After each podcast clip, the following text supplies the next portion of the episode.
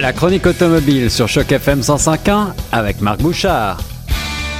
Vous écoutez Choc FM 105.1 et la chronique automobile avec notre ami Marc Bouchard. Bonjour Marc. Bonjour mon cher.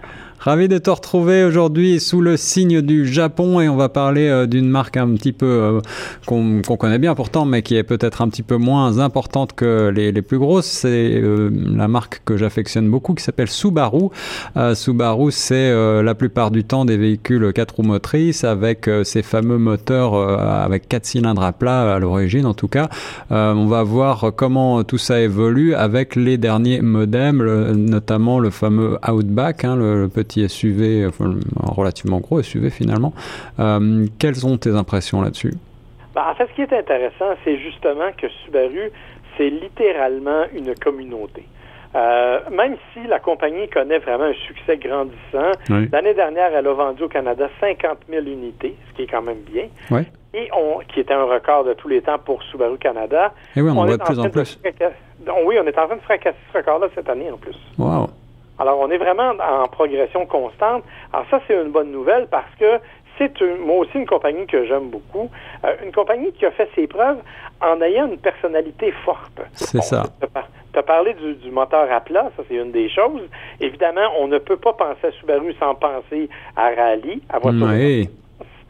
Euh, mais on pense aussi au rouage intégral, puisque la quasi-totalité des véhicules de la compagnie en sont équipés, sauf une, la BRZ, qui a été créée en collaboration avec Toyota. Oui, c'est ça, absolument. Euh, ceci étant dit, je suis allé participer euh, justement hier à Toronto, dans la région de Toronto, au Canadian Tire Motorsport Park, qu'on connaît mieux sous le nom de Mosport, à Bowmanville. On est allé participer au lancement canadien du Subaru Outback et de la Subaru Legacy. Euh, c'est en fait la même plateforme, sensiblement le même véhicule, mais avec un habillage un peu différent. Le hardback étant plus haut sur pape, conçu pour avoir une meilleure garde au sol et pour se déplacer davantage hors route. C'est ça. Et puis les deux sont euh, sous forme de, ce qu'on appelait euh, des breaks, c'est-à-dire des, des véhicules, des station wagons, quoi. Non, mon cher. La Legacy n'existe plus en format station wagon. Vraiment? Elle n'est maintenant que berline. Ah. Si vous voulez la, la, version station wagon, vous devez aller vers le hardback. D'accord. D'ailleurs, ça paraît dans les ventes, puisque l'année dernière, on a vendu 3000 Legacy mais 11 000 Outback. Ah voilà, donc le, le succès se reporte plutôt vers le, le, format Outback. Alors quelles sont les raisons du succès d'après toi de Subaru et plus généralement et du Outback en particulier en ce moment? Ben, en fait, justement, c'est pour ça qu'on est allé les tester là. Et parce que les changements sont pas radicaux. On va se dire les vraies affaires, là. La Outback et la Legacy, cette année, ont changé le pare-choc avant, un peu les lumières, euh, un peu la grille et l'écran d'affichage à l'intérieur. C'est pas mal tout. tout le reste, la mécanique, la plateforme, la structure est exactement la même.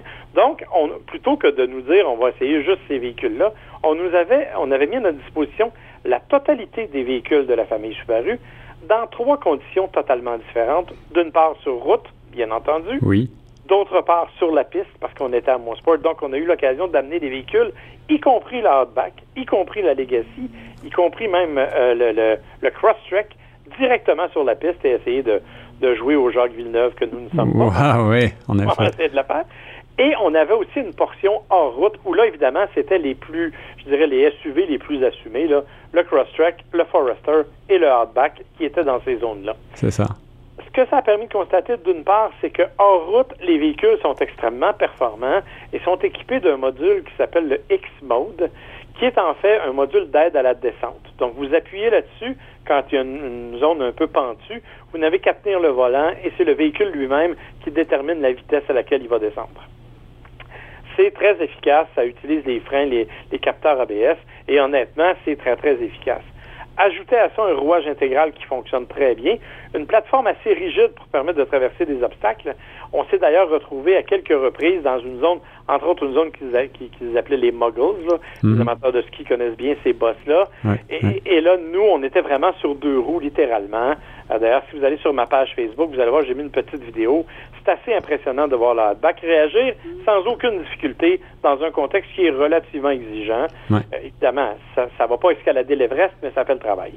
Alors, ce sont certainement des conditions euh, assez extrêmes que ne rencontreront pas la plupart des clients de la Outback, mais en tout cas, voilà un véhicule qui est plutôt bien adapté au Canada, je pense.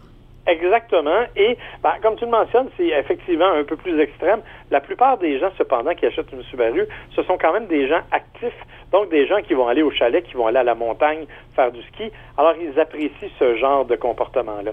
On a par, suite, par la suite transporté des véhicules sur la piste. Et là, ben, évidemment, le hatchback, en étant un peu plus haut sur patte, avait tendance à tanguer davantage mais la Legacy se comportait, ma foi, plutôt bien, même avec le moteur 2.5 qui est le moteur de base, c'est 175 chevaux. Euh, le moteur un peu plus gros, 3.6 litres, un 6 cylindres, s'est avéré un peu lourd, en fait, pour une conduite dynamique, ce qui fait que, bon, occasionnellement, on avait l'impression qu'on avait un peu de difficulté à prendre des virages, ce qui est hmm. tout à fait normal, là. C'est pas quand même une voiture de piste. Oui, c'est... Par contre, que je me suis amusé aussi avec la STI sur la piste, et que là, bien évidemment, c'est un autre débat. Ah oui, là tu as eu l'occasion d'essayer même les versions les plus sportives. J'imagine que tu as pris beaucoup de plaisir sur la piste en particulier.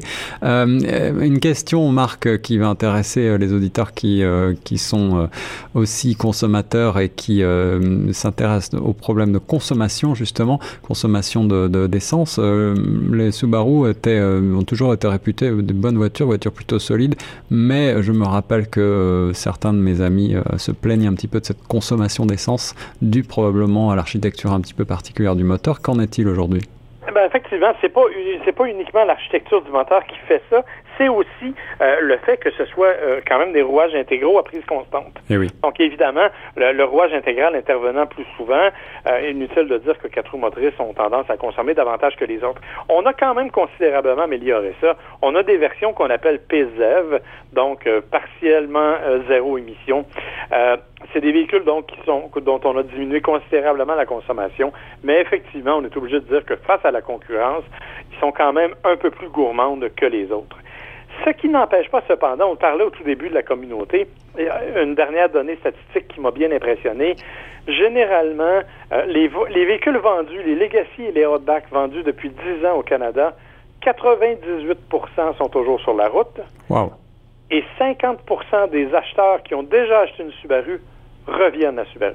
Ah, ça, c'est un excellent signe pour la marque, effectivement, un signe que euh, la, clientèle est fidélisée. Euh, il est vrai que les Subaru, outre leur, euh, leur caractère très sympathique, sont plutôt des véhicules bien dessinés, agréables et encore une fois très solides. Qu'en est-il au niveau tarif, Marc? Ben, écoutez, on, on, est à peu près dans le même tarif que l'année dernière au niveau de la Legacy et de la Outback. évidemment, Bon, c'est, on, est, on part un petit peu plus élevé. En fait, on part à 1200 dollars plus élevé, tout simplement parce qu'on a éliminé la version de base qui arrivait avec une boîte manuelle. Maintenant, il n'y a que des boîtes automatiques CVT, donc à variation continue, qui sont disponibles. Euh, hmm. Donc, on parle de, de, prix qui varient là, de 29 000 à 30, 40 000 dollars ou à peu près pour cette gamme-là. Mais bien entendu, vous avez toute la gamme qui va plus bas, donc la Impreza qui est la compacte de base qui part aux alentours de 21 22 000. Vous avez le Crosstrek qui est en fait la version SUV, si on veut, du, de, de l'Impreza, donc un peu plus élevé aussi, un peu plus dispendieux. Et par la suite, ben là, vous tombez à la Legacy et la Outback qui sont plus, plus imposantes. Et finalement, le Grand Forester, qui lui est le gros utilitaire sport de la famille, gros quand même euh, assez de plus en plus imposant, qui va très bien, qui se comporte très bien hors route, mais qui est évidemment un peu plus dispendieux aussi. Là.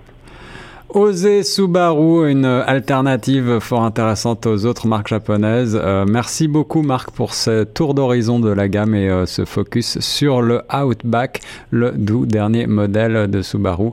Euh, on se retrouve la semaine prochaine pour une nouvelle chronique. Avec plaisir mon cher. Et nous reste sur Choc FM 105.1.